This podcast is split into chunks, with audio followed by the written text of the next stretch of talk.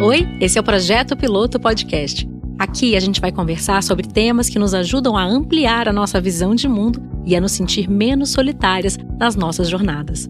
Conversas sobre comportamento, diversidade, bem-estar, maternidade e o que mais der vontade. Eu sou Lu Ferreira, influenciadora, mãe e empreendedora que acredita que cada dia é uma oportunidade para a gente ser melhor do que ontem. Eu sou a Thaís Farage, eu sou consultora de moda, mãe do Miguel e do Tom e adoro uma boa conversa. Bom, hoje a gente está aqui com a Paula Carrossela, cozinheira, empreendedora, mãe, apresentadora, muitos, muitos, muitas, muitas funções. Muitas coisas. Paola, é um prazer ter você aqui. Eu já me declarei muitas vezes para Paola, eu sou muito fã, tava muito, muito animada que você fosse vir. Obrigada. E é um prazer enorme ter você aqui com a gente. Prazer é meu. Eu também sou fã do teu trabalho, Ai, você sabe. Gente, vou, vou, vou, gravar esse pedaço, vou ficar repetindo em casa. Sou muito fã mesmo. E a gente, quando eu chamei a Paola, eu, eu fiquei, eu, enfim, já li tudo, possivelmente todas as entrevistas, vi todos os podcasts, tudo possivelmente. E eu fiquei pensando que eu queria quando eu te chamei, eu queria muito que a gente. Assim, tem muitos assuntos que eu acho que a gente poderia falar e que me interessam, mas eu pensei que a gente podia falar sobre resiliência. Hum. Que foi. Eu acho que é das coisas que mais me impressionou em você, desde que eu te sigo, te conheço. Te conheço é bom, né? Mas assim, desde que te sigo e te stalkeio nas redes sociais, eu fiquei sempre muito impressionada com de como você é resiliente. A gente até pegou uma uma descrição do que seria resiliência. Uhum. E eu acho que também não se aplica a você. Eu vou ter que pensar em outra palavra, que é a capacidade de se recobrar facilmente ou de se adaptar à má sorte ou às mudanças. Não acho que você se adapta à má sorte. As mudanças, eu acho. É. Porque eu acho que você é mais do que se adaptar. Você, você tomou a decisão, vou ser feliz. Sim. E isso é um, uma decisão sua. Sim. Isso é mais do que se adaptar. Mas na, na psicologia é isso que eles definem como resiliência. Porque a gente tem a duas. capacidade de adaptação. E a capacidade de enxergar a possibilidade de um resultado feliz, apesar do que está acontecendo agora. Que eu acho que a gente entende adaptação como ficar confortável na dor. Hum. E talvez não seja isso, né? concordo Ou não com só você. Isso, né? Não? Como que é se adaptar é bom, tá bom, então tá tudo horrível, então beleza, estamos aqui.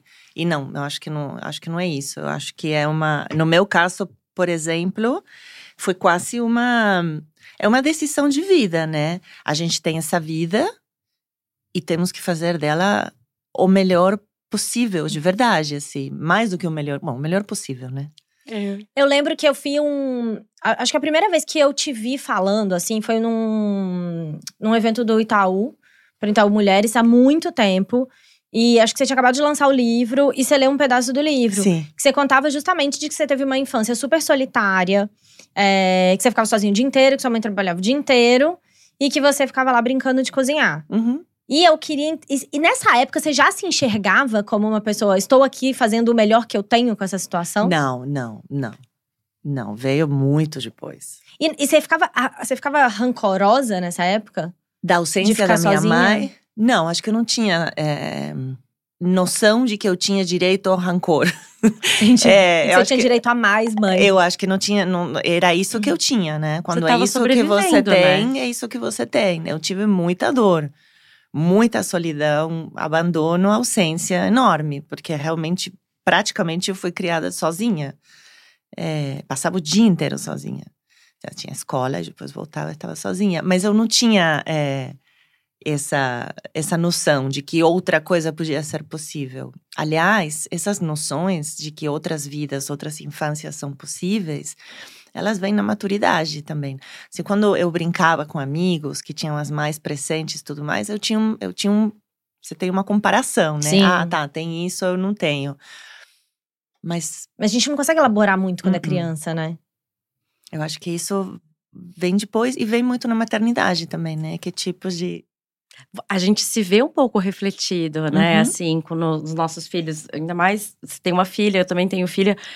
Eu, hoje, eu talvez entenda um pouco mais as ausências e faltas que eu sentia da minha mãe. Porque eu me pego fazendo coisas que eu falo, putz, ela pode interpretar dessa maneira. E, e não é, né? Assim, é, é uma interpretação que, que, que, a gente tem ou que a gente teve e que às vezes não é exatamente o que está acontecendo, né? Você fala que você brincava é, de, cozinhar. de, cozinhar. Você brincava mesmo ou você acabava cozinhando para você ali não, meio não, que. Eu cozinhava. Você precisava cozinhar, afinal Sim. de contas, você estava ali o tempo inteiro sozinha, precisava comer e foi ali se virar. Sim. E quando que você encontrou ali algo porque uma coisa é fazer por necessidade, Uhum. né? Tipo, preciso me Comer. alimentar. Mas daí você acabou seguindo isso como carreira. Quando que você começou a entender que aquilo ali era algo que também te dava. Foi um processo natural, assim. Eu eh, cresci vendo as minhas avós cozinhando e comendo muito bem na casa delas e vendo muito o trabalho da mulher na cozinha, né? Na horta, na cozinha, na, na, na caça. Essa coisa de cuidar do lar, né? Que era a função da- mulher, sempre foi, mas as- a, a função que eu vi era da mulher bem dona de casa, assim. Porque eram…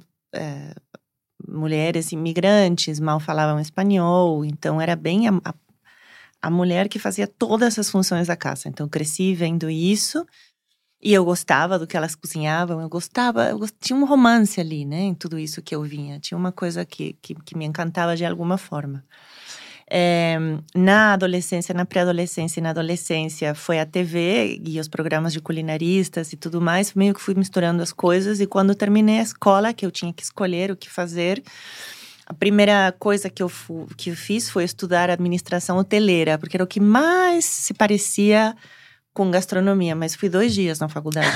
não- A gente falou, nossa, que bom, pode não, ser não. útil agora. Não. Fui dois dias na Esquece. faculdade e eu falei, não, não é. Não vai rolar. Definitivamente não tem nada a ver Isso ainda na Argentina. Uhum. Aí eu falei com a minha mãe, falei que eu queria ser cozinheira, só que não tinha, não existia isso. Não, não, não era assim, ah, tá bom, então vai estudar aqui. Ah, tá bom, então vai no Masterchef. Ah, tá bom, então vai. Tinha nada, assim. Não, não, é, uma menina de classe média não era cozinheira. Ainda mais mulher, né? Que ainda é, ainda é um ambiente muito machista, né? Então fui trabalhar como secretária, aí comecei a fazer alguns caterings, cozinhava para essa empresa onde eu trabalhava como secretária. Isso com 18. 18. E aí, e aí uma das pessoas dessa empresa falou: Nossa, você cozinha muito bem. Aí eu contei que eu queria fazer. Aí ele me apresentou um chefe de cozinha de um dos pouquíssimos restaurantes que nessa época Buenos Aires tinha. Buenos Aires acabava de sair da ditadura. Hum. Então, assim, não era um lugar que tinha um monte de restaurante. Não era uma cena gastronômica como hoje é agora. Acho que se tinha 15 restaurantes, era muito. E deviam ser muito mais familiares, né? Assim, Sim, não era... não nada a ver com as cenas de hoje, nada a ver. Eram bem tradicionais. E aí eu fui eh, perguntando qual me aceitava como estagiária e nenhum me aceitava como estagiária, porque eu era mulher. E aí só um me aceitou, que era um cara que trabalhava só com mulheres, que eu conto no livro, que o cara era um horror, assim, de pessoa. É, que a minha teoria é que ele trabalhava com mulheres, porque senão os homens iam matá-lo, assim, porque realmente ele era muito, muito, muito horrível. É, e foi assim que comecei. Então foi um processo. Eu não lembro desse processo ter sido um processo doloroso, assim, ou dolorido. Eu ia te perguntar isso, se a cozinha também não te salvou um pouco, sabe? Não, a cozinha me salvou total. Isso, isso não tenho dúvidas. Acho que não é a cozinha que me salvou, são muitas coisas que vão construindo quem a gente é, né? Sim. Aos 18, todo mundo faz, sei lá.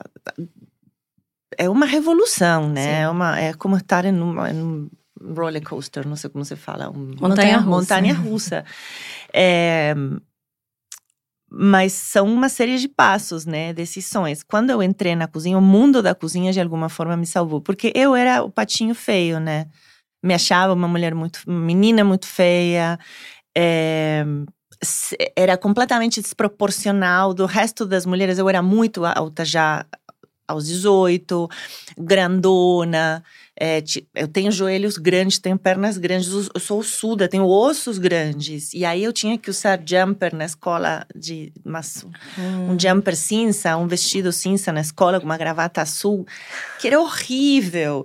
E as minhas amigas estilizavam o uniforme, eram super, né, super curta a mini saia, colocavam uns cintos, colocavam umas coisas. Eu não sabia fazer isso, então parecia que eu tinha colocado um, um- saco de lixo desses de consórcio, sabe?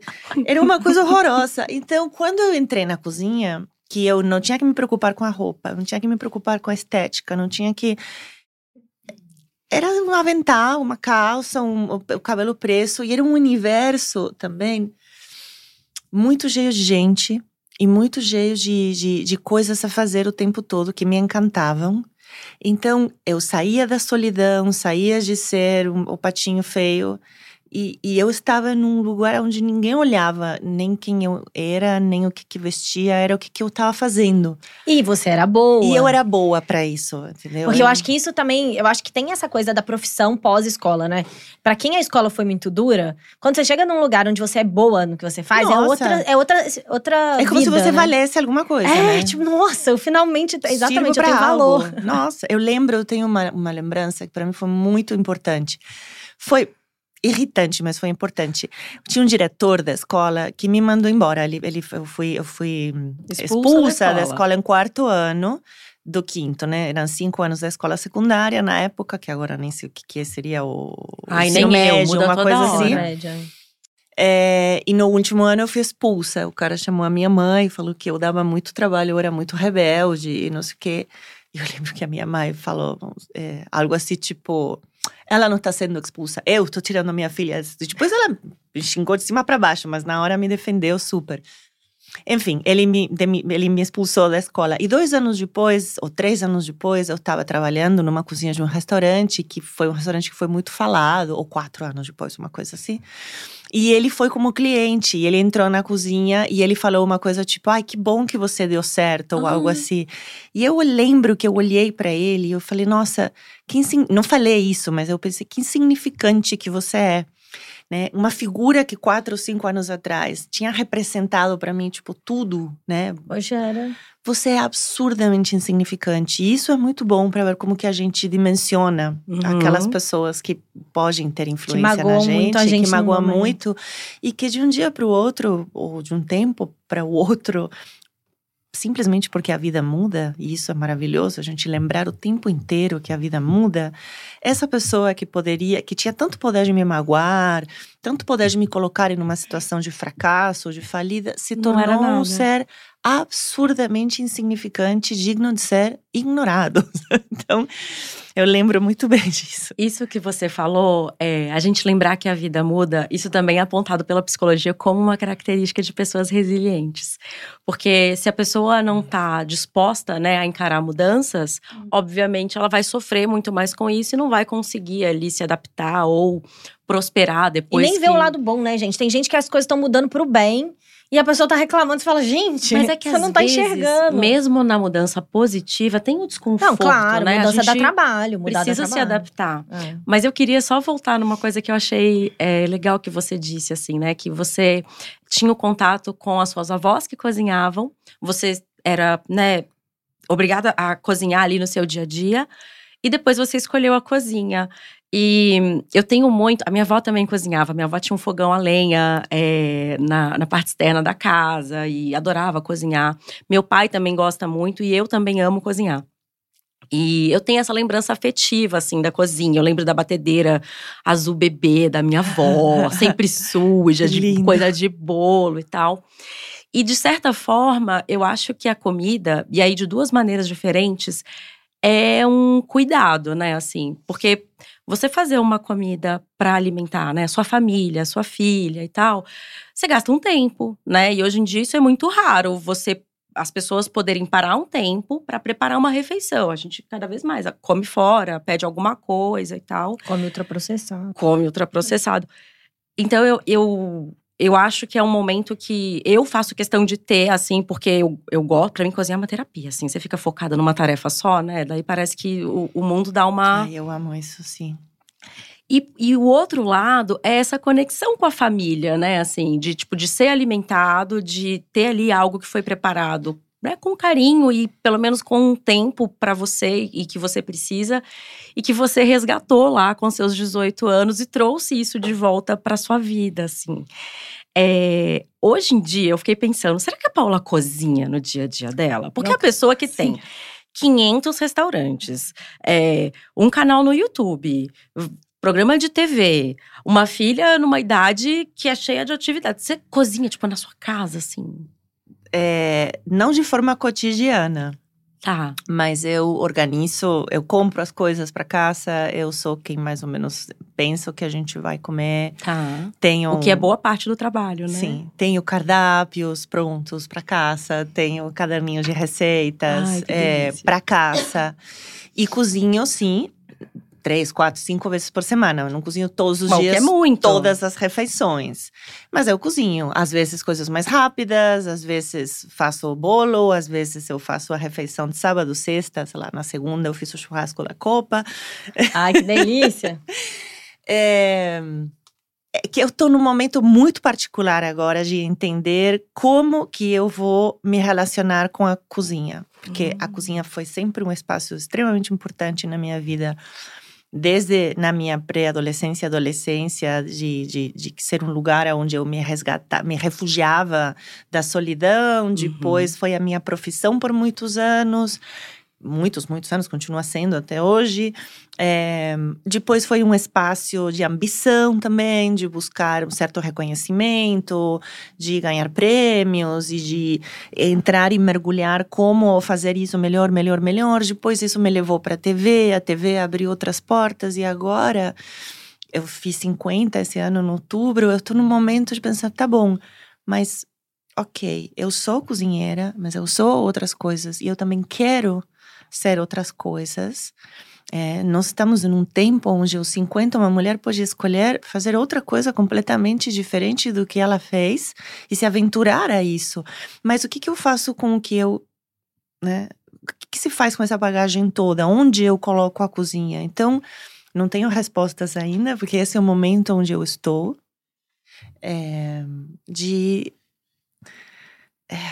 de entender o que, que eu faço com esse talento, com esse conhecimento, que não pode mais ser aplicado ou ser exercido do jeito que sempre foi, porque eu não vou. Porque você não é mais quem você sempre eu não foi. sou mais quem eu era. E que delícia. Delícia e dor, né? Tem uma Sempre. delícia e tem uma dor também, porque é, não é somente o que você deixa de lado, é também, no meu caso específico, eu continuo tendo restaurantes, né? Sim. Bom, como que eu faço? Como que eu me reinvento dentro do meu próprio restaurante para não Sim. fazer mais o que eu fazia?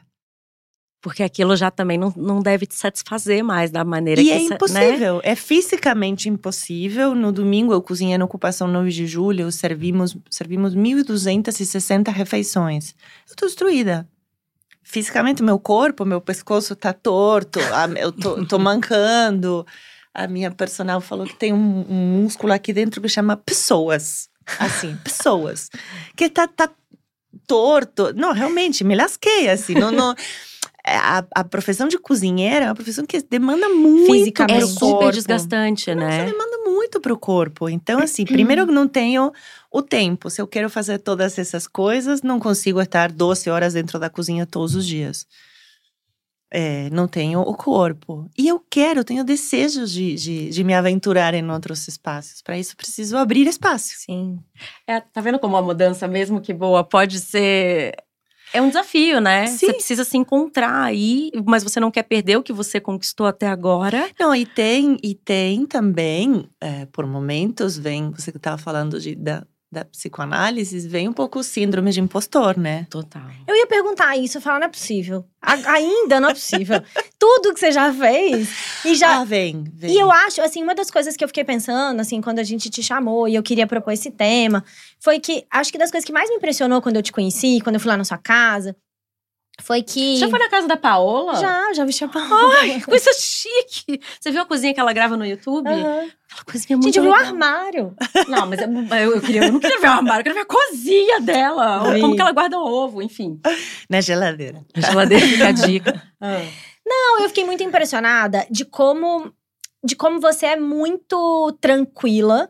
A gente tava fazendo. Eu tava te vestindo assim, em cima da hora, Sim. pra um evento que você ia apresentar. Você era tipo mestre de cerimônias, Sim. é, era ao vivo. Sim. E imagina, eu já vesti muita gente. As pessoas em geral ficam histéricas, assim, tipo. Viram Godzilla, assim, ficam muito nervosas.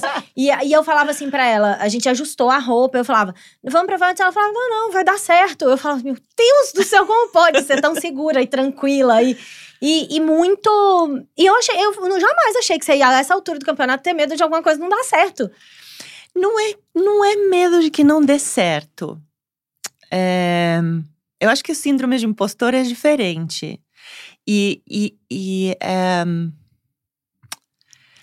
eu, eu, eu, eu acho assim, um pouco de insegurança quando a gente é, encara desafios. Na minha experiência, ela é muito boa e ela tem a ver com um pouco de pé no chão uhum. e um pouco de um exercício de não arrogância, Sim, né? um, um de humanidade, né? Um exercício de considerar que você precisa aprender muita coisa, que você não é perfeita para isso, primeiro porque perfeito não existe, de que você não está 100% confortável nessa situação. Eu não tive medo de no domingo cozinhar para 1.200 pessoas. Na verdade, eu acho que foi um dos eventos onde eu fui mais tranquila. Até eu cheguei tarde, nunca chego tarde. Tipo, era para eu chegar, sei lá, falei, ai, eu venho às 10, cheguei às 10h40. Jamais faço isso. Eu tava super tranquila. E quando fui embora, eu falei, claro, como não vou estar super tranquila? Faz 32 anos que eu, que faço, eu faço isso. isso. 32. É, tipo, se você fechar o olho, você faz. É. Entendeu? E, aí e ficou lindo, enfim, foi um caos, mas ficou bonito e tudo mais. E gostoso. Agora, é, tem determinadas coisas que para mim são novas e que eu não posso chegar e falar, ai, vai dar super certo. Mas esse, esse frio na barriga também não é o que dá a paixão? Eu acho que esse frio na barriga é o que é o que eu busco quando eu me coloco em situações novas. É esse estresse leve que me chacoalha e que, e, e, que é uma espécie de renascer. É isso, tá É o que traz vida, emoção, né? É, é uma vida nova, é se colocar em uma situação absolutamente nova. E se colocar em uma situação nova é desconfortável, traz insegurança, faz questionar. E esse questionar, assim, o problema do síndrome de, de, síndrome de impostor, eu acho que não é ele em si. Assim como nenhum problema, o problema é o problema.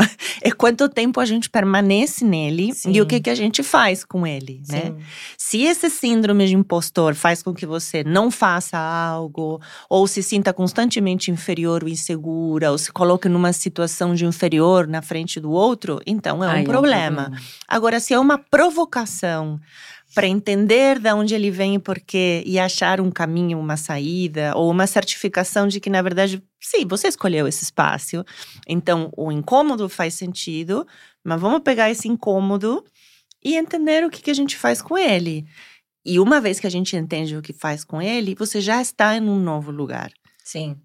Você encara como um desafio. Sim, né? E não como um obstáculo, digamos assim, é um desafio. É aquelas, né? De novo, de acordo com a psicologia, eu fiquei muito impressionada é, com esse artigo. Mas é que é, eu, eu, eu nunca vejo os problemas como uh, é, uma parede, como né? paredes. E se são paredes, elas precisam Você ser escaladas. Era né? isso que eu ia perguntar, assim, tem, eu acho que tem muitos pontos na sua história de momentos muito difíceis e que você olhou para eles e resolveu fazer alguma coisa. E momentos, e enfim, você já se separou, que eu acho que separar, eu acho que é, é mais do que, por exemplo, quando a gente perde a mãe, eu também perdi minha mãe. É um negócio que você não né, não tá, você, não, você não escolheu, você não tem nenhuma. Você está sofrendo aquela perda. Só isso. E uhum. você precisa lidar com ela. Uhum. Mas acho que quando separar, é um lugar também de ação, de escolha. Total. Então, eu queria muito entender isso, assim, como é que são esses seus momentos de. Você acha que a, a, é isso? Você também já faliu o restaurante, você falou que você teve um restaurante que faliu. Não faliu, não faliu. Não faliu, não faliu. Nenhum restaurante meu faliu. Teve, teve dois episódios. O primeiro um sócio que simplesmente sumiu. É, eu acho que era esse que estava na minha ele memória. Ele fazia administração e ele sumiu. Que delícia. Ele, ele, ele teve um, um, um treco psicológico, né? E ele era muito jovem, enfim. Ele sumiu. E aí sumiu mesmo. Depois de um mês eu não fazia a mínima ideia onde ele estava. E aí ele era que assinar os cheques e tudo mais. E isso Começou foi, foi muito difícil para mim. Eu era bastante jovem. É, e foi muito difícil isso, mas o pai dele ajudou, enfim, foi um hum. ano e hum. meio de resgatar financeiramente o restaurante, consegui, me senti super bem e depois eu vendi a minha parte. Isso já foi no Brasil? Sim, já, em 2005. E o segundo com o Arthurito, que aliás tem um monte de coisa circulando por aí, de que ah, eu passei é. a perna nos meus sócios, é. que é uma sacanagem terrível. O segundo com o Arthurito é uma história muito mais complexa é onde eu tinha sócios estrangeiros, mas eu estava aqui no Brasil, né? Eu era a, a sócia proprietária. E, e, o restaurante foi sempre um sucesso, só que ao longo dos seis anos, desde que abriu até esse momento, aconteceram muitas coisas no mercado dos restaurantes e na cidade de São Paulo. A lei antifumo, meu restaurante era um restaurante que servia drinks e que abria até as duas da manhã. E de repente ninguém mais podia fumar dentro Ai, dos restaurantes ninguém e ninguém ficava. Então Caramba. isso afetou muito o movimento e, e a gente teve que mexer no horário de funcionamento. Era um restaurante que foi arquitetado, a arquitetura era só para ser à noite, então ele era super escuro. E aí, de repente, com a lei antifumo, e um ano depois disso, é, a fiscalização do álcool, né, da, da lei seca, ela ficou muito mais rigorosa, hum. porque era uma lei mais antiga, mas ninguém obedecia. Então começou o bafômetro e as blitz para parar e tudo mais. Aí também teve seis meses onde os restaurantes, todos, não meu, fizeram assim porque as pessoas escolhiam beber em casa. Sim. E como o meu não abria no almoço, o, o, o faturamento caiu normal, um claro. pouco. Não foi nada dramático nem nada disso. Ao longo de todos esses tempos, esse restaurante que era escuro e que tinha sido criado para abrir à noite, é, tinha sido feito com essa proposta e essa cara de mais punch-punch, música eletrônica e não sei o quê, pelos sócios, pelo Luiz e a Pato, que ainda são meus amigos, é, porque era o tipo de restaurantes que eles tinham lá na Argentina. E eu não gostava muito disso, né? Eu sou mais do dia, mais do clarinho. O Júlia, que era meu restaurante anterior, era todo branquinho. E aí um dia eu cheguei, fui mãe, a Fran nasceu. É, foi bem difícil, é muito longo a história de contar. É muito foda como você constrói uma fake news em um segundo e desmenti-la demora três dias. Mas então, tudo bem. É. A gente vai fazer esse corte aqui para bombar no Instagram. Paola, qual é a história que você passou a perna nos seus sócios argentinos para comprar o Arturito mais barato? Vamos explicar. É essa Foi isso mesmo que você fez? Não. Ah, conta pra gente. Então, é isso que eu tô te contando. Aí, é, eu já vou voltar para esse momento. E aí, então, depois de tudo isso, é, quando a gente entendeu, eles estavam lá na Argentina abrindo o quarto restaurante. E eu estava aqui com a Fran bebê, é, amamentando, trabalhando. Mudando as leis. Nossa, cara, trabalhava o dia inteiro, assim, trabalhava Nossa, o dia inteiro. E, a, e ainda trabalhava como gerente de operações do Figueira Rubaiá, do grupo Rubaiá. Que foi como você veio para São Paulo. Eu, eu... Sim, só que isso foi antes, depois eu parei e depois no meio de tudo isso, acho que foi em 2009, 10, 11, 12, 2012, 2013, não lembro muito bem. É, o Rubaiá vendeu uma parte para um fundo espanhol de investimento para, para crescer. E é nessa, é nessa é, empreitada de crescimento, eles me chamaram para ser gerente de operações. E eu estava trabalhando no Arturito, tinha acabado de nascer a minha filha, é, não alcançava o dinheiro do Arturito. Conversei com os sócios, falei, cara, preciso de outro emprego. Eles falaram, não, claro, vai. Então eu tinha dois empregos, Nossa. trabalhava 18 horas por dia, amamentava a Fran, largava em casa, voltava, amamentava, largava em casa. Eu lembro de uma reunião sentada no, no no sofá do Arturito com uns caras de bebidas que vendiam umas bebidas e de repente o cara começou a olhar os meus peitos. Porque vazando. tava vazando. Tava vazando, sabe? Enfim, aquela coisa. É... E aí eu fiz uma proposta para comprar. Só que esse vídeo que circula de uma entrevista com a Ana Paula, tem, tem um que é original e depois tem 500 mil manipulações horrorosas, não consegui nem ver. Mas esse que circula da entrevista com a Ana Paula tem 14 cortes na história. Não de maldade, mas o editor precisou enfiar uma conversa muito longa em um bloco de 12 minutos. Uhum. Eu até voltei a ver o vídeo. É engraçado que esse vídeo é de 2018, se eu não me engano, mas ele só saiu quatro anos depois, né? Agora. Por que será, né? Não sabemos, mas é. enfim. Mas não. Passei a perna em ninguém. É, eles são seus amigos até São hoje. amigos até agora. É, um dos motivos pelos quais eles não conseguiram é, é, suporte aquilo que eu estava pedindo, que era, cara, precisamos abrir um almoço, precisamos fazer uma reforma. Porque o grande X da questão foi esse: tinha esse restaurante que tinha sido construído para abrir à noite. E precisava mudar. E precisava mudar. Depois de seis anos, Mudou que é a coisa mais normal do mundo. Muda, as empresas mudam, você precisa mudar. E eu comecei a pedir coisas. Tipo, cara, eu tô aqui, preciso que vocês me ajudem. A gente precisa, precisa mudar a carcaça do restaurante. Uhum Porque do jeito que ele é todo escuro, eu não consigo abrir no almoço. Preciso de um restaurante que tenha a cara do almoço. Uhum. Não, a gente entende, mas não dá pra te ajudar agora. A gente entende, mas agora eu não consigo. A gente entende, mas agora eu não pode. Numa hora eu falei, cara, eu preciso avançar. Porque fora que eu tinha, acho que na época eu tinha porque 41 anos, 40 anos, uma coisa assim. E era meio um momento, um pouco um momento como agora, que eu chamo o momento dobradiça da vida, sabe? É, onde você ou vai ou estancou. Ah. Amei. Eu, eu acho que é assim, sabe? Ou você vai ou estancou. E nesse momento eu sentia, cara, o que, que eu faço?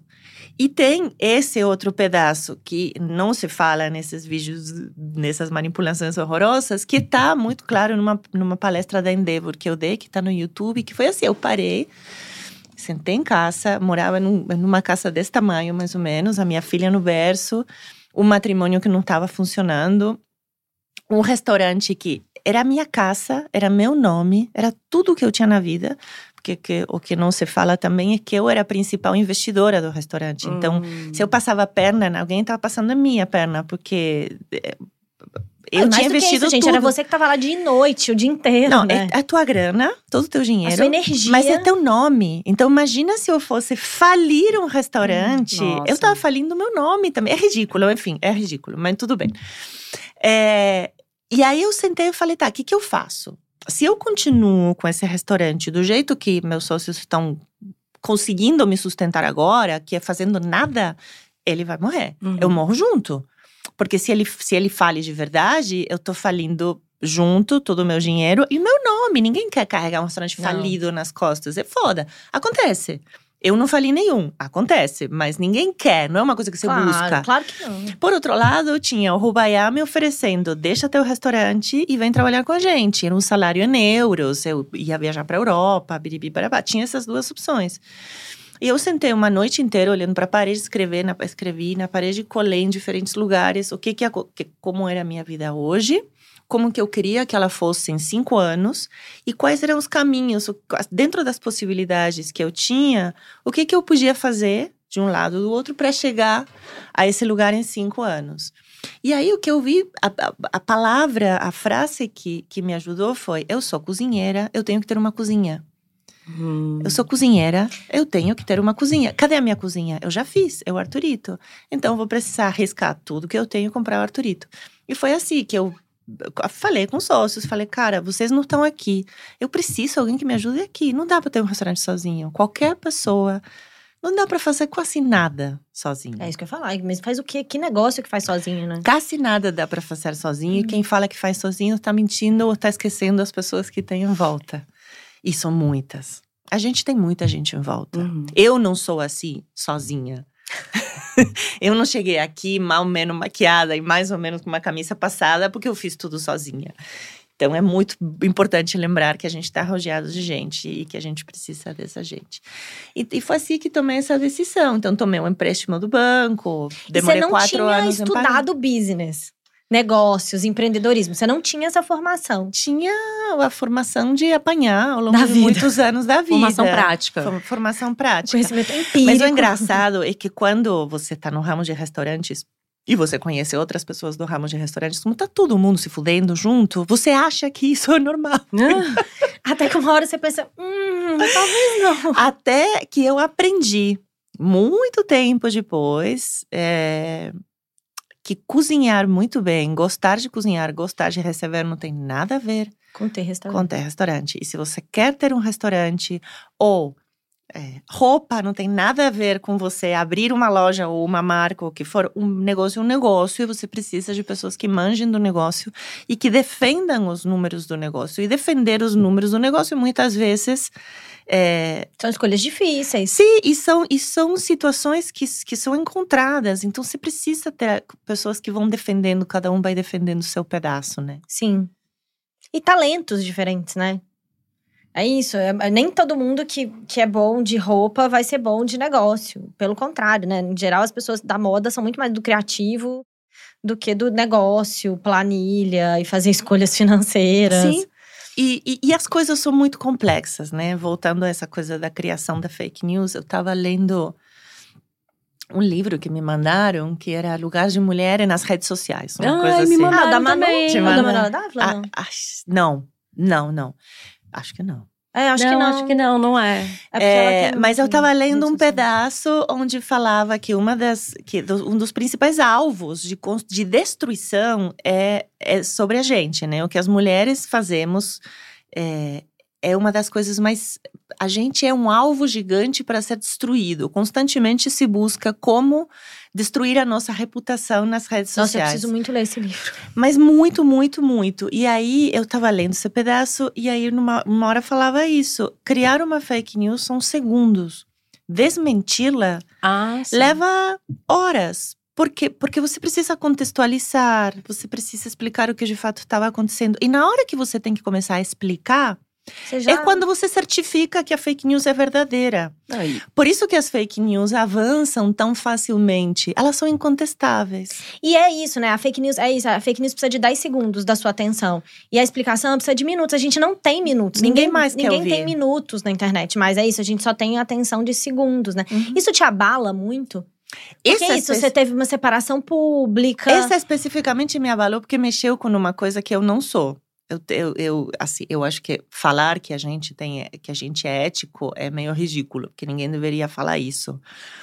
Mas é, quando te acusam de algo tão forte que você não fez, é, e que muito pelo contrário, você quase que se desgastou fisicamente ao longo de quatro anos, precisamente para que ninguém perdesse dinheiro, é foda. E quando usam isso para me responder, é, quando, sei lá, eu me manifesto politicamente, ou eu me manifesto a favor de alguma lei, ou eu me manifesto contra alguma coisa, ou eu falo, sei lá, outro dia eu fiz um post no dia da luta contra a violência contra as mulheres, e eles respondem com isso: ah, mas você passou a perna nos seus sócios, isso não é violência? É constantemente. Eu queria saber como você lida com isso, porque, enfim, você é infinitamente maior. E você tá num lugar que eu acho que muda todo o cenário, que é a televisão. Uhum. né? Uma coisa, quando você tá na internet, você- você- você- por mais que a pessoa tenha um milhão de seguidores, ela é. nichado, né? É muito nichado. É, é- é quase. Ainda é um pouco underground. Televisão, não. Televisão é tipo. A minha avó falou, quando eu vesti você, minha avó falou: Nossa, agora você chegou lá. Ai, que amor. é amor. isso, é outro lugar, É. né? Como eu lido? Bom, tenho 50 anos. A fama, entre aspas, chegou pra mim com 42, 43, depois de ter apanhado muito. Não apanhado, vivido, vai. Sim. não, é Não, que mas sofrido sim. Mas viver, viver, vi- vive uma vida difícil, muda de país, assim. Quando eu cheguei no Brasil, eu, eu gosto porque as pessoas que me odeiam, quando eh, elas falam, você deveria agradecer que o Brasil te recebeu de braços abertos e te deu tudo. E eu fico pensando, mas assim, essas pessoas acham que eu cheguei num berço, assim, cada um, cada brasileiro foi me acolhendo, cada um num braço, né? Desde o Paraguai, Depositando mil reais cá. na sua conta, cada um deles. Cada um foi depositando grana e, e fazer. Não, apanhei pra cara, foi difícil, assim. Foi muito e ser difícil. argentina no Brasil Cara, eu sou um- argentina, eu não sou suíça, francesa, americana, nenhuma das nacionalidades que brasileiro adora, idolatra e respeita, né? Não sou inglesa, não sou. Não, sou argentina. Entendeu? Não vou falar mais, porque eu falo, sempre Pronto. falo muito, mas assim, é lá embaixo, sabe? Não, não é que brasileiro adora argentino. Claro que não todos. E, e que- e- e- essa rivalidade é, é muito infantil e é uma rivalidade tipo, que, que, que, É meio do futebol, né? e que tira assim. o nosso lado mais feio, né? Porque, enfim, mas não vamos falar disso. Mas Mas, é enfim, tão engraçado, né? Odiar foi- alguém que é latino, vizinho, e que adora ir visitar o país. mas é que a gente aprendeu assim. Eu acho o brasileiro que acha tem que parte, não é latino. Não é brasileiro. Eu acho que parte da herança da colônia é, é a gente amar e admirar os O- países sim, do o né, explorador. os- o, o explorador e odiar a gente. Então, Mas assim, a gente- brasileiro tem essa coisa de. Acho que talvez por não falar espanhol. Tem essa coisa de não se sentir latino. Eu lembro que eu morei um tempo nos Estados Unidos, e aí os brasileiros estavam comigo e falavam assim: ai, acho tão engraçado, os latinos. Eu falei, meu amor, senta, eu vou te contar, segura na minha mão. Ser latino. Desculpa te contar assim, mas brasileiro acho que às vezes não tem essa, essa, essa sensação. E eu, eu percebi muito isso estudando espanhol. Como a gente não sabe a história direito da América Latina. Como, por exemplo, tem um documentário na Netflix do, do, do rock latino. Eu não sabia, conhecia nenhuma banda. E tipo, eu ficava assim, gente, como pode? Mas tem a ver com a língua e tem a ver com o tamanho. O Brasil é um continente, É. né? Vamos combinar que ele se é autossuficiente. Sim. E vamos combinar que de música brasileira, se você quiser viver a vida Só aqui, inteira, tá só aqui você consegue. É. Música, cultura, enfim. Mas como que se lida com isso? Eu acho que tem as, as coisas que não te doem. Tipo, alguém te fala, como você é feia. Você não se importa. Se alguém fala, nossa, como você é feia, nariguda, tem cara de travesti, você é um lixo, eu quero que você morra. É, enfim, as coisas mais sinistras e horrorosas que você possa imaginar dificilmente me magoem, assim. Dificilmente me magoem. Tinha, do, de todas essas coisas que se fizeram, é, a que mais está me magoando é essa, porque continua e toca. No, primeiro fala de um crime. Sim. Que não existiu. E acho que o que mais me dói é a, a facilidade com a qual você pode acusar alguém de um crime e a dificuldade que você tem para acusar ou para falar para essa pessoa que ela tá te acusando no jogo que não existiu. É. Eu fui na justiça várias vezes, não tem muito eu já ia que eu falar, possa... Você não, não tem vontade de sair já processo? Tem muito que já, fazer. já não tenho o que não tenho que fazer. A lei não está preparada para a internet. Então, por Hum. exemplo, se eu faço, se eu entro com um processo contra uma das pessoas que me acusa de passar a perna, eu tenho que entrar um processo contra todas. Uhum. E aí vira um. Boa Não, sorte, né? Não, e como que eu encontro todas? Porque essa pessoa que foi processada, ela pode falar: ah, mas a Paola tem birra só comigo, porque ela não processou o X. E eu nem sei se o X fez, porque eu não vi. Que, É entendeu? impossível. e aí cai, e aí são 18 anos pra. Esse é o grande lugar da internet, né? As pessoas falam porque elas não precisam se responsabilizar porque elas falam. Enquanto você precisa se responsabilizar por tudo que você faz. E, Exato. e pelo que não faz E também. pelo que não faz. Pelo que não faço também. Que E é. como- mas assim, como, é, qual é o seu lugar de conforto emocional? Porque dói. E como é que cuida? Aconteceu isso. É, como é que você cuida dessa Como dor? foi? Tipo, o dia seguinte que isso aconteceu. Isso parece que toca com um valor seu muito essencial, Então, né? é que essa bomba toda, esse castigo todo pelo qual eu passei, não foi de um dia para o outro, foram três Hum. meses, né? Foi depois de uma fala minha num podcast, precisamente, que eu fiz uma fala um pouco inflamada. é, e comparada com falas inflamadas de outras pessoas, e sobretudo de homens brasileiros, a minha foi Nada. um Suave. cotton candy. Assim, foi nada. Sempre assim. Mas comigo desceram, assim, foi bem, foi bem complicado. Assim, foram três meses sem parar. E depois do. Depois de 25 dias dessa fala, foi que esse vídeo foi pego e aí foi desmiuçado. E aí, cara, se você vai no TikTok, Hum. eu não quero nem ver, mas teve uma advogada que falou. é, ela fez uma edição fabulosa do vídeo e ele começa assim, que eu achei muito interessante como começa. Como a Paola enganou sete coelhinhos. Então, ela me coloca no lugar onde eu sou a raposa Sim. Né? E eles são os e eles são os coelhinhos. coelhinhos. Então, já. Você, v- eu acho que o que mais me dói, especificamente desse, é ver como qualquer verdade ela pode ser manipulada e como ela é destrutiva. Aí, logo depois disso, eu vi um documentário fabuloso, o documentário da Mônica Lewinsky sobre Hum. fake Sim. news. É muito bom. E aí é eu falei, bom. cara, não aconteceu nada comigo. porque Tem pessoas que tiveram a vida destruída. Vocês viram esse do, do motorista de uma empresa, acho que de transporte ou de algo assim, que, tava, que era um cara latino, de pele escura, e estava passando por uma manifestação de White Pride. E ele tinha costume, porque ele, ah, ele era- acho que ele, era, ele carregava botijão de gás ou algo assim. Então ele fazia um trabalho de muito peso. Ele estava dirigindo, passando por uma manifestação de orgulho branco, com uma mão para fora. Ele tinha costume de fazer uma coisa que eu faço muito, que é esticar assim a mão. E ele estava fazendo um exercício de esticar a mão e numa hora ele fez Um símbolo. um símbolo sem querer, que estava esticando os dedos, foi clicado. A mão dele do lado de fora, a Nossa. placa do carro e a marca da empresa. Acabou. Ele foi demitido. Viralizou que o cara era contra Black Lives Matter e Um era supremacista. é, supremaci- era um supremacista branco e tudo, um cara latino, Latino. que era supremacista branco. Faz três anos que o cara tá desempregado. Então, eu falei, tá acontecendo isso comigo? Não é nada. Sim. E fora que não é nada, assim, você precisa, é um exercício de o tempo inteiro você lembrar que daquilo que te acusam é mentira. Então, é isso que eu ia falar. Eu acho que o maior desgaste pra mim é isso. Eu, ficar, eu fico eu me relembrando. Assim, tipo. Mas isso não aconteceu, né? É, gente, mas eu não fiz isso. Assim, por exemplo, minha- essa coisa no. Do, sei lá, ah, você é grossa, por exemplo. Eu fico o tempo inteiro pensando o que, que eu falei, com quem eu falei. E eu falo, gente, não, mas eu dei limite, eu quero dar limite, é importante. Não vou, não, sabe, não vou sorrir com as pessoas me batendo. Mas com as mulheres acontece muito isso. Eu acho que é sempre muito importante você lembrar primeiro que você é mulher. Então, se você está sendo acusada de grossa, de arrogante, é, de feia. É, você eu acho precisa... muito engraçado quando a pessoa te chama de feia. Eu falo, gente, é tipo, é assim, não é que mau caráter, né? Assim, que você fez um negócio. É tipo feia, a pessoa nasceu. O que você quer que ela faça, entendeu? É tipo, então quando a pessoa fala pra outra assim, é porque você é velha. Gente, faz o quê? Envelheceu. Mas sabe? então, é, um muito importante lembrar isso. Lembrar, peraí, eu sou mulher e como mulher eu vou ser alvo de tudo isso. E é muito importante, não somente que eu entenda que isso está acontecendo porque eu sou mulher, então tem uma sociedade inteira que está limitando os meus direitos de, de fala, meus direitos de manifestar. Pensa que há 30, 40, 50 anos atrás, uma mulher pública que fosse feia, ela não ia ser uma mulher pública, primeiro, ou seja, a beleza era importantíssima, só se era uma cientista, né? Enfim, o, o Ainda lugar assim era possivelmente roubado o crédito. É, mas lugares onde talvez era permitido que você fosse feia, mas a mulher não envelhecia. A Madonna falou outro dia, um dos maiores atos de rebeldia é que eu tô envelhecendo em público. É.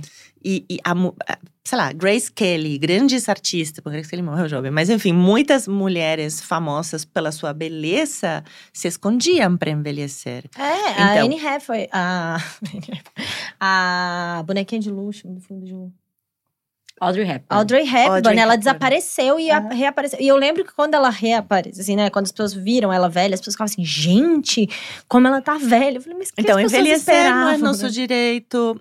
é, ficar de mau humor não é nosso direito. É, Aí errar não é cantando, nosso né? Direito. A gente tem que ser uma bonequinha educada para que a sociedade nos aceite. Na hora que você não é essa bonequinha educada, vão te atacar. Você e aí tá é muito né? importante você entender por que estão me atacando. Quando eu trabalhava no Masterchef, as- todas as acusações eram: nossa, como ela é arrogante, como ela é arrogante, como ela é arrogante. Eu Nossa, comecei. a- e, e definitivamente no Masterchef você era.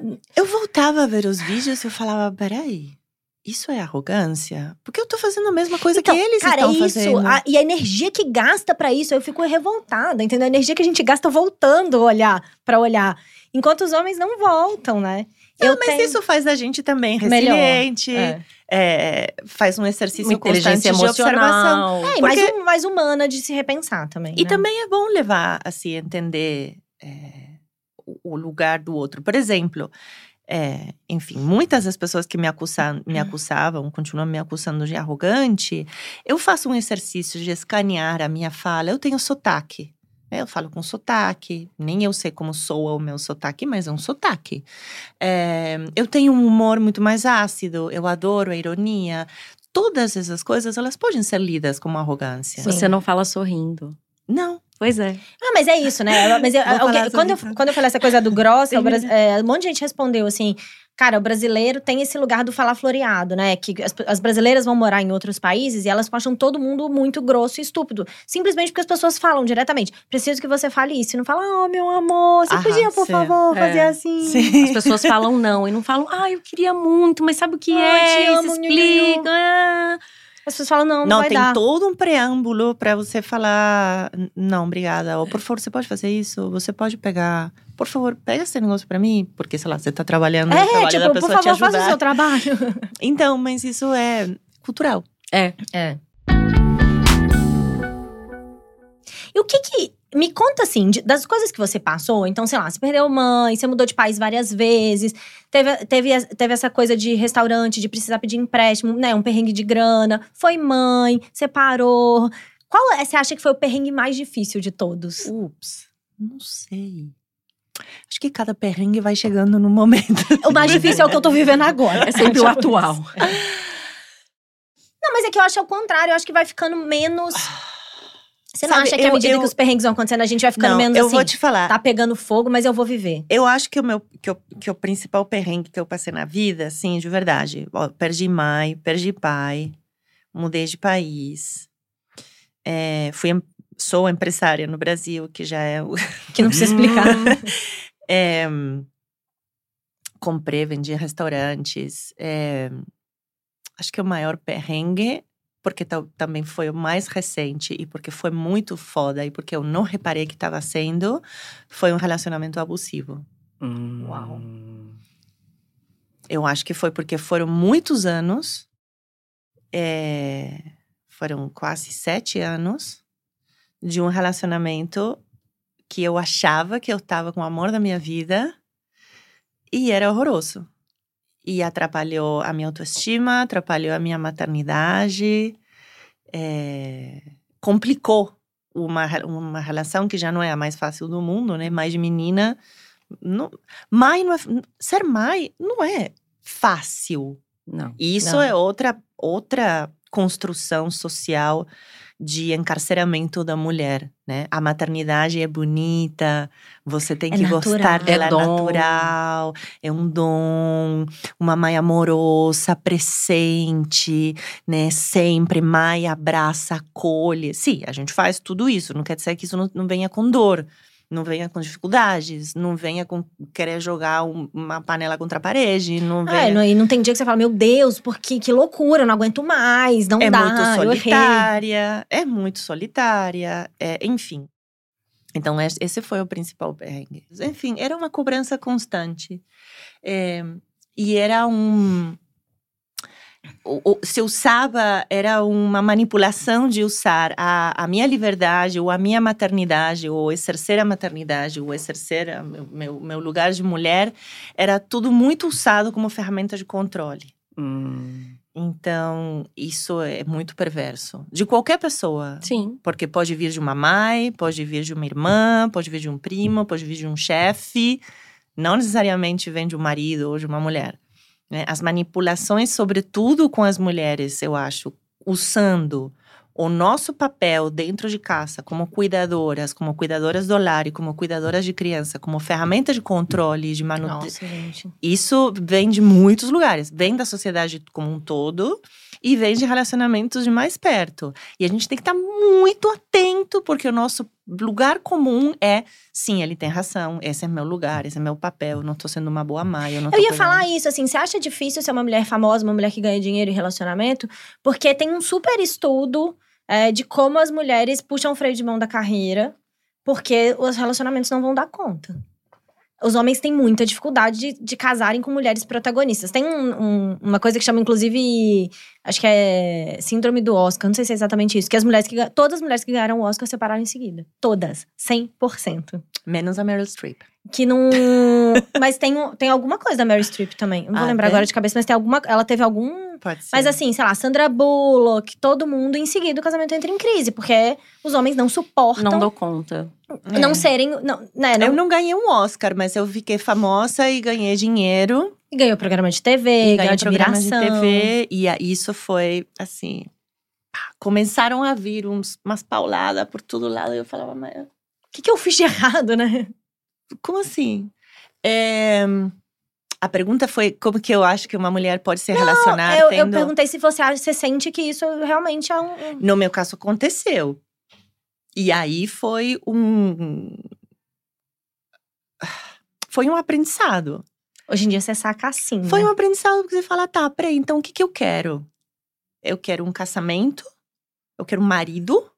Ou eu quero ser feliz, o mais feliz que eu consiga? E eu separei com 48 anos e 8 meses, assim.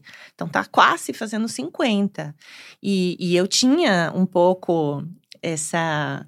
Esse pensamento pessimista, né? Não, mas tem que falar isso para as pessoas, porque as mulheres se acomodam. E assim, as, pessoas, as mulheres têm muito medo de ficar sozinha. A gente se acomoda, as mulheres se acomodam, as pessoas se acomodam, É. porque, porque, porque também eu acho que é uma coisa muito importante, que é que, que matrimônio é uma instituição ahm, de, de formação de patrimônio. Sim. Então, quando para muitas pessoas essa, institui essa instituição representa uma segurança financeira ou uma estrutura financeira, é muito mais difícil. Sim. Por isso que é tão importante que a gente tenha independência financeira. Sim. Não, e, e eu acho que tem. A Simone de Beauvoir falava que a gente casa também para receber um pouco dos privilégios masculinos. Claro. Porque por, quando a gente tá casado, primeiro que você, né, assim, você tem um lugar e na ainda sociedade. Mais na época em que ela escreveu. Exatamente, você tem um lugar na sociedade. Mulher casada, todo mundo entende. Eu não sei como é que foi com você, mas quando eu me separei, eu perdi um monte de amiga. Imediatamente, assim, casais amigos, todos. E um monte de mulher que ficava desesperada, morrendo de medo, achando que eu ia, querer, que eu ia roubar o marido delas. e eu ficava muito assim, gente, estamos nos anos Perigosa. 50 de Quem novo. são essas mulheres, pelo amor pois de é. Deus? Roubar marido? É, assim, ninguém nunca falou isso pra mim. Não, eu sei, Mas assim, eu sei, mas você tem... sempre é convidada pro churrasco naquela família. De repente, e aí eu nunca nunca mais. mais fui. Aí, quando eu voltei a namorar, aí eu voltei a ser. Eu falei, ah, mas agora eu não quero. Obrigada. Agora eu tenho outro rolê. Mas eu sinto que tem. E, eu, e a gente fala muito sobre separação aqui, e tem muito esse lugar das mulheres que. que então eu acho que, que é isso, né? Tem um negócio financeiro e tem esse, esse privilégio que a gente herda dos homens, né? Então, você é mais respeitada porque você é mulher de fulano. Não, você é menos assediada porque você é mulher de fulano. Tem essa coisa de que a mulher solteira parece que você está solteira porque ninguém te quer. É, Hum. sim. Então, eu É acho um que lugar da autoestima o difícil. primeiro passo é nosso de você se mostrar de uma outra forma. Eu tô solteira porque eu quero. Sempre tô presumem que foi o cara que terminou, Mas né? a gente sempre está sendo vista através do olhar do homem. Não. Sabe? Se você tem esse emprego, foi porque alguém te deu. Se você ganhou dinheiro, foi porque alguém te deu. Se você tá aqui, foi porque o Brasil te recebeu de braços abertos. Se você- Cara, nunca é porque você fez. Nunca é o teu próprio, a tua própria é, mobilização, o mérito. Não, e eu acho que parte dessa, dessa, desse se despir dessas roupas pesadas, né, medievais, é, é, tá na nossa atitude. Eu tô solteira, eu tô solteira porque eu quis, porque eu escolhi, eu não fui deixada. Eu desmanchei, eu escolhi sair daqui aos meus quase 50. Eu tenho esse emprego porque eu escolhi. Eu estou fazendo isso porque eu que fiz. Protagonista da vida. Sim, e. Né? E é muito importante que a gente faça e fale essas coisas, porque estamos criando uma nova geração de mulheres. Para que elas vejam também até como exemplo, né? Ah, assim, que elas que sejam você... capazes. né? Sim, e- Se e não- Sabe uma coisa engraçada? É, eu me mudei para São Paulo recentemente. E aí eu tava conversando com a minha filha sobre a adaptação dela na escola, ela tem sete anos. E aí eu tava conversando, e aí, não sei o quê. E um dia ela comentou com uma amiga da família que ela preferia a escola que ela estudava antes. É, e que eu te contei isso, né? Contou. E que a escola agora é legal, mas ela preferia a de antes, porque ela não se encaixa na escola daqui. Aí eu fiquei um pouco preocupada, né? Claro. Poxa. Eu Falei, filha, por que, que você falou isso? Ela, não, mamãe, porque lá na outra escola, quando o fulano vinha me encher o saco, o fulaninho vinha lá e me defendia. Aqui, ninguém me defende. Falei, filha, mas ninguém precisa te defender. Você se levante e se defenda sozinha. Porque você é capaz, porque ele não pode falar isso de você. Pode? Não, não pode. E eu fiquei um- tão impressionada como que. É, é isso, né? A sociedade sempre ganha da gente como mãe, né? Consegue chegar nelas de uma maneira que, por mais que a gente blinde, que ela tenha exemplos em casa, né? De, de protagonismo, de. Enfim, não tem jeito. A gente vai ter que lutar ali contra um sistema e eu acho que ficar reafirmando para elas de que elas são capazes. Uhum. Porque, se, assim, eu não sei vocês, mas eu, total, tenho umas, tipo, nossa, sério, eu vou fazer isso? Mas tem certeza que eu dou conta de fazer isso? Então tá, vou lá, vou tentar. Qualquer Não, e- coisa e vai ser um que- fiasco. E dizer que Bibi é luta. Sim. Não, luta, Bia faz luta lutas. literalmente. Ela faz taekwondo, minha filha. Ah, Ela faz taekwondo. Faz taekwondo. Olha. Tipo, uma pessoa que luta. Não precisa ser mesmo mais assim, não ainda. ser É, simbolicamente. mas eu acho que isso é celular na gente. A gente tem um síndrome assim de inferioridade nasce com ele, precisa ser despido constantemente. Não sei se na geração das nossas filhas, mas na, na minha com certeza. Porque tudo que a gente viu e aprendeu na TV, nos livros, nas publicidades, É. no cinema, na rua, desde que a gente nasceu. É, o único valor da mulher é ser bonita e a gente nunca era bonita o suficiente, porque o padrão de beleza também nunca era atingível. Então você nunca é suficiente em nada, né? Uhum. Paola, pra gente ir encerrando, eu queria que você. é, Enfim, a pessoa que tá aí na merda, sofrendo. qual, tem, qual é o seu. Você tem um caminho, assim, quando você pensa. tô, tô triste, tá ruim, deu errado, tô na merda. Essa situação não tá É, me assim, cabendo. é óbvio que não tem uma fórmula mágica do sair da merda, mas assim, como é que você se organiza emocionalmente? Você- Você tem um. Para mim tem duas coisas que são fundamentais, duas eh, fundamentais: terapia e exercício físico. Qualquer um que seja, seja andar, suar, subir, fazer qualquer coisa, não precisa ser muito chique, mas e terapia, muita terapia, muita, muita terapia. Eu tenho 30 anos de terapia e eu não vivo sem terapia. É por Você isso faz que você é plena desse. É. Você tipo assim, ela não altera a voz, gente. A sabe, pessoa assim, terapeutizada. Analisada. A, a- a tom de voz Não, fica acho que ali. terapia, Gente, terapia para mim é fundamental. Você tem uma linha que você ama? Porque a gente quer fazer a que você faz. Ai, eu não sei qual é a terapia que eu faço. Eu acho que é Adoro. freudiana, mas é uma terapeuta tradicional, assim. Tem sofá, tem Divã. divã. Às vezes eu escolho divã, às vezes eu escolho olhar. Você deita, fica olhando pro nada e falando da vida. Sim, é o mais difícil pra mim olhar pro nada, porque por algum motivo ainda eu tô buscando algum tipo de reação pessoa. validação Você quer o ali, olhar, né? Algum tipo de validação. eu, eu, eu pesco coisas. Hum, olhou pra cima. Não, Anotou alguma uma coisa. Merda, falei uma merda, não. É, isso, isso. Depois, é, tem um mantra de que as coisas sempre mudam. Nada é permanente. Nada é permanente. É, nem a gente, obviamente.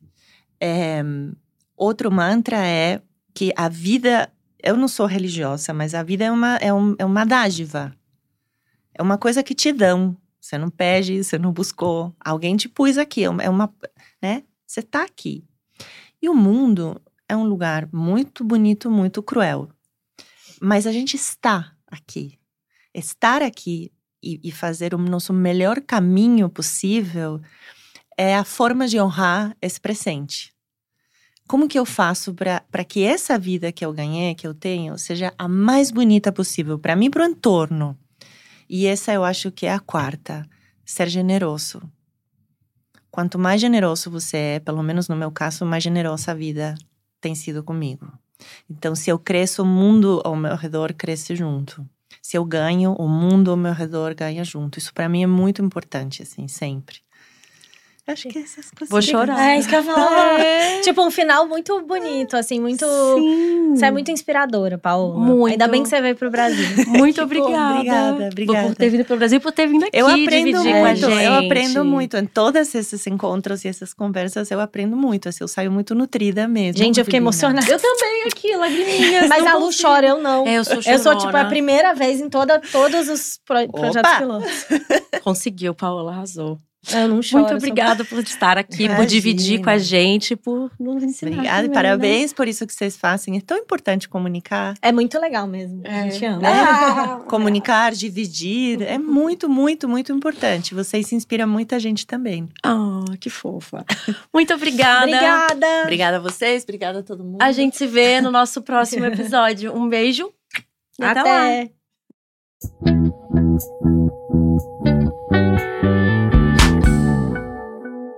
Este podcast foi produzido pela Tumpats.